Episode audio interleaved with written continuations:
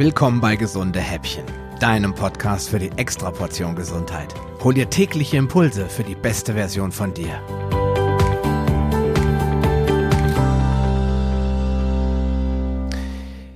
Tofu steht ja bei den meisten Veganern neben anderen Sojaprodukten hoch im Kurs. Aber in meinen Augen ist Soja kein Lebensmittel, sondern ein echtes Anti-Lebensmittel. Warum ist das so? Erstens, Soja enthält jede Menge Antinährstoffe. Wie alle anderen Hülsenfrüchte auch, enthält Soja eine Menge an natürlichen Giftstoffen oder Antinährstoffen. Diese setzt die Pflanze ganz gezielt ein, um Fraßfeinde abzuhalten und ihnen den Appetit am Sojaböhnchen zu verderben. Erschreckend hierbei ist, dass die Sojabohne eine besonders hohe Konzentration davon enthält und dass diese auch noch größtenteils resistent sind gegen die üblichen Wege der Neutralisation, wie zum Beispiel Kochen. Im Einzelnen sind folgende Antinährstoffe in der Sojabohne drin. Die Phytinsäure. Die ist nämlich ein Mineralstoffräuber und hängt sich an alle Mineralstoffe, die du mit der Nahrung aufnimmst und sorgt dafür, dass diese nicht aufgenommen werden können.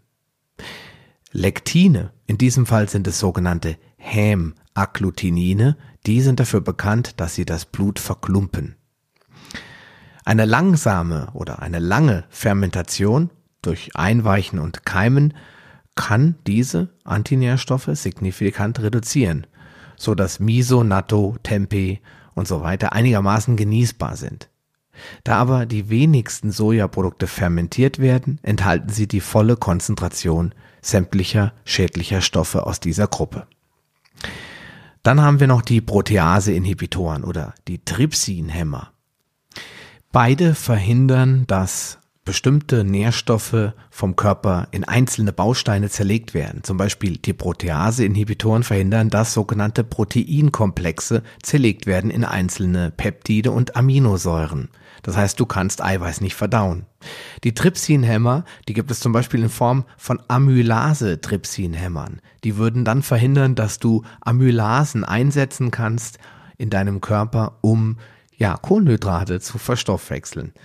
Das heißt also, alles, was du aus der Sojapflanze zu dir nimmst, das kannst du im besten Fall überhaupt gar nicht verdauen. Oligosaccharide, die auch drinne sind, führen zu Gärungsprozessen im Dickdarm mit anschließenden Blähungen und Durchfall. Dann gibt es noch Goitrogene, die hemmen die Jodaufnahme durch die Schilddrüse, sodass sie nicht ausreichend Schilddrüsenhormone produziert. Bei ausreichender Versorgung mit Jod ist das vielleicht nicht mal das größte Problem. Dann haben wir aber noch Phytoöstrogene, also Östrogene, die von einer Pflanze, ja, in irgendeiner Form hergestellt werden. Was machen die denn schon wieder? Sie heißen im Soja Isoflavone und die imitieren im menschlichen Körper das Östrogen. Anschließend docken sie an die Östrogenrezeptoren an und gaukeln dem Körper nun vor, es sei jede Menge Östrogen vorhanden. Für die weiblichen Brustepithelzellen ist Östrogen ein Wachstumsfaktor, so dass bei übermäßigem Konsum ein unnatürlichem Wachstum Vorschub geleistet wird. Dabei entstehen Zysten, die sich dann irgendwann durchaus zu einem malignen Tumor weiterentwickeln können.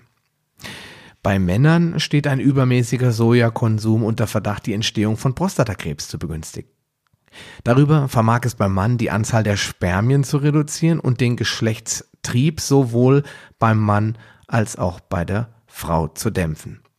Und als wäre das nicht genug, so machen die Phytoöstrogene auch vom Hirn keinen Halt. Dort langen sie ordentlich zu und reduzieren die Hirnmasse. Ja, und zu guter Letzt wäre da noch die Oxalsäure, die dafür bekannt ist, dass es sich besonders gern ans Calcium bindet und dessen Verstoffwechselung blockiert und die Saponine, die blockieren die Aufnahme von Glucose im Dünndarm und reduzieren die Eiweißverdauung. Des Weiteren stören sie auch noch die Fettverdauung und unterdrücken das Immunsystem. Ja, als wenn das nicht schlimm genug wäre, geht es jetzt sogar noch weiter. Zweitens, Soja ist auch noch hoch verarbeitet und nicht selten genmanipuliert. Dabei entstehen sehr oft krebserzeugende Stoffe, wie zum Beispiel Hexan, Nitrosamine und Lysinoalanin. Drittens, Soja hat ein schlechtes Fettsäureprofil und fördert Entzündungen. 95% aller enthaltenen Fettsäuren sind nämlich Omega-6-Fettsäuren, die im Körper entzündungsfördernd wirken. Hinzu kommt, dass viele Sojaprodukte hitzebehandelt werden, was die Entstehung von freien Radikalen sowie Transfettsäuren begünstigt.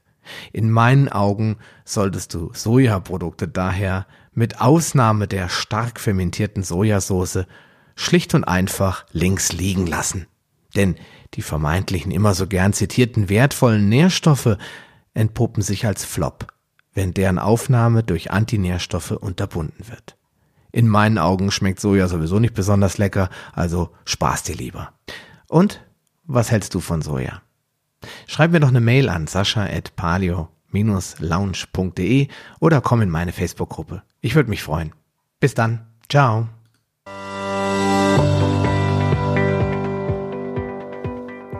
Lust auf mehr? Dann wirf am besten gleich einen Blick in die Show Notes unter palio-lounge.de slash gh. Dort findest du auch alle Episoden auf einen Blick.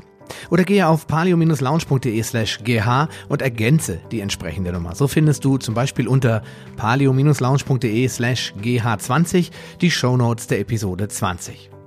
Wenn dich der heutige Impuls weitergebracht hat, dann gib mir bitte ein Feedback und schenke mir deine Rezession auf Facebook oder iTunes. Wie das funktioniert, erfährst du in meiner Schritt-für-Schritt-Anleitung unter palio-lounge.de slash podcast-bewerten. Diese Bewertung ist wichtig, damit auch andere Menschen von den gesunden Häppchen probieren können, um ihre Gesundheit auf ein neues Level zu bringen. Ich wünsche dir viel Erfolg auf dem Weg zur besten Version von dir. Bleib gesund und bis bald, dein Sascha Röhler.